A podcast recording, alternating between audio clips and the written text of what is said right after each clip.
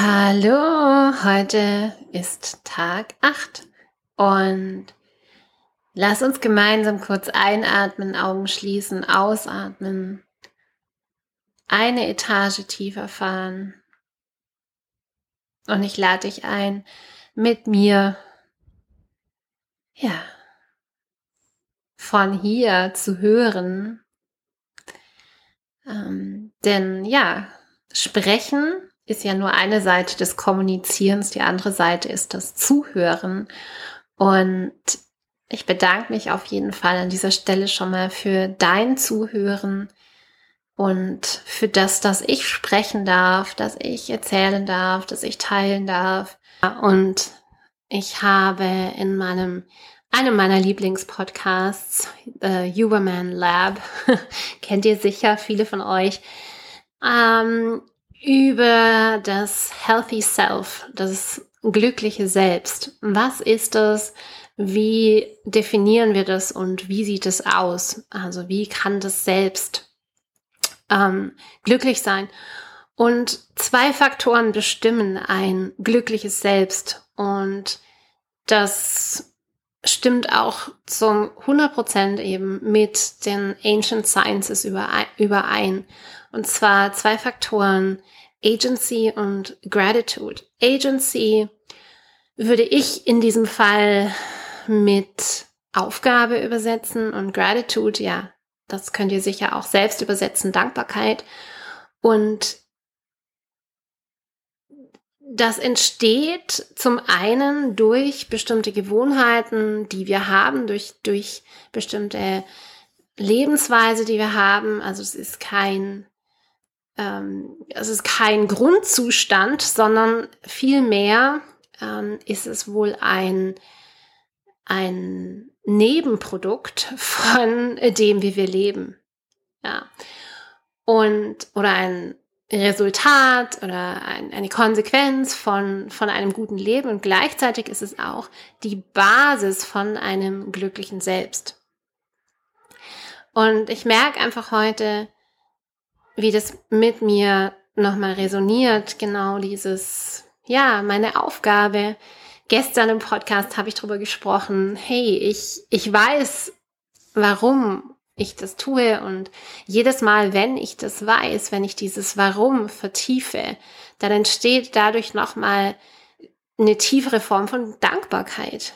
Ja, und, und wirklich so eine, ähm, intrinsische Form von Dankbarkeit, die ich auch ausdehnen kann. Also die weit darüber hinausgeht, über das, ich bin dankbar, dass ich heute, mh, mm, ja, das und das erledigt habe, ähm, dass ich ein Dach über dem Kopf habe, dass ich was Leckeres zu essen habe, für die Dinge, die vielleicht selbstverständlich sind.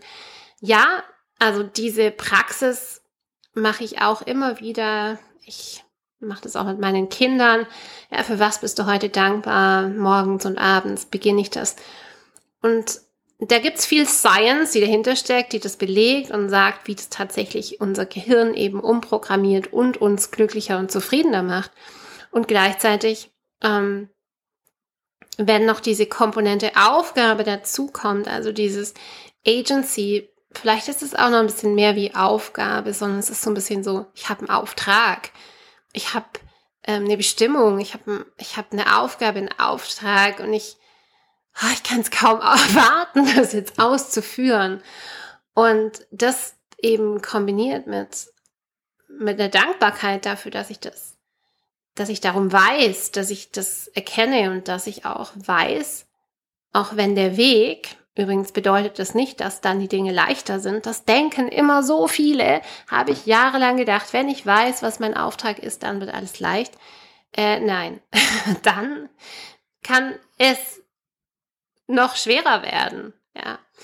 Ähm, also es hat nichts damit zu tun, dass die Dinge leichter werden, sondern vielmehr einfach, ähm, dass dass man weiß und dass man fühlt, dass es einfach das Richtige ist und dass Alternativen auch ausbleiben. Und weil es eben nicht immer einfach ist, ist es auch nicht immer einfach dankbar dafür zu sein, für diese Aufgabe. Also das, geht da irgendwie mit einher. Und ich spüre heute eine tiefe Dankbarkeit, eine tiefe Aufgabe, eine tiefe Bestimmung. Und damit gehe ich in die Woche und damit gehe ich auch in diesen Tag. Und der entfaltet sich wunderbar, hat sich wunderbar entfaltet. Ich nehme heute am Abend auf. Ähm, und es gab so ein paar Rückschläge, wo ich, wo, wo Dinge, die nicht ganz so funktioniert haben, wie ich mir das jetzt vorgestellt habe. Und es ist völlig fein. Äh, ich, durch die Linse, durch das Auge von der Dankbarkeit und des Auftrags ist es einfach völlig in Ordnung. Ja. Und das finde ich eine wunderbare Erkenntnis und ich wollte auch mit euch teilen mein, ähm, mein Projekt des Undoings. Und das fand ich auch eine sehr spannende These, die in diesem Podcast auch thematisiert wurde. Äh, Huberman Andrew mit dem Dr. Conti. Eben das, wie erkennen wir denn, dass jemand gut über sich denkt oder dass jemand ein gesundes Selbst hat oder ein gesundes, ähm, gesunde Gesch Geschichten über sich selber erzählt. Also wie, wie erkennen wir das denn? Und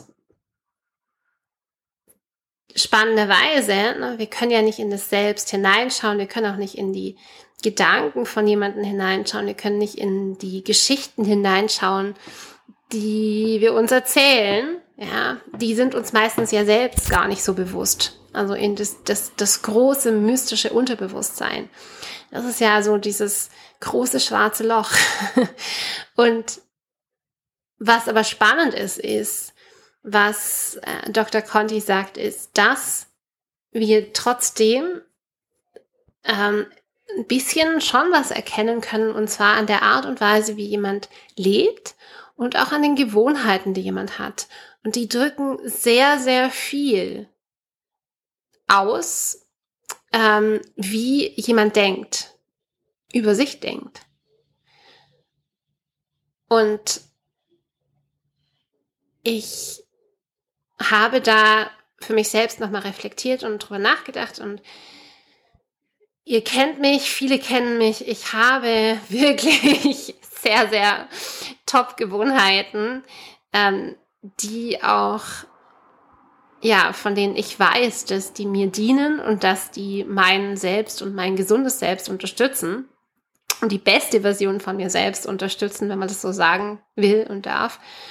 Und, ähm, und dann gibt's natürlich ein paar Dinge, die da nicht so ganz reinpassen, die einfach nicht in diese Identität passen. Und für mich ist es dieses Thema ähm, Telefon, Social Media und immer noch, ja, wie oft am Tag lasse ich mich ablenken von meinen Nachrichten, E-Mails oder dem Blick, dem schnellen Blick in Social Media.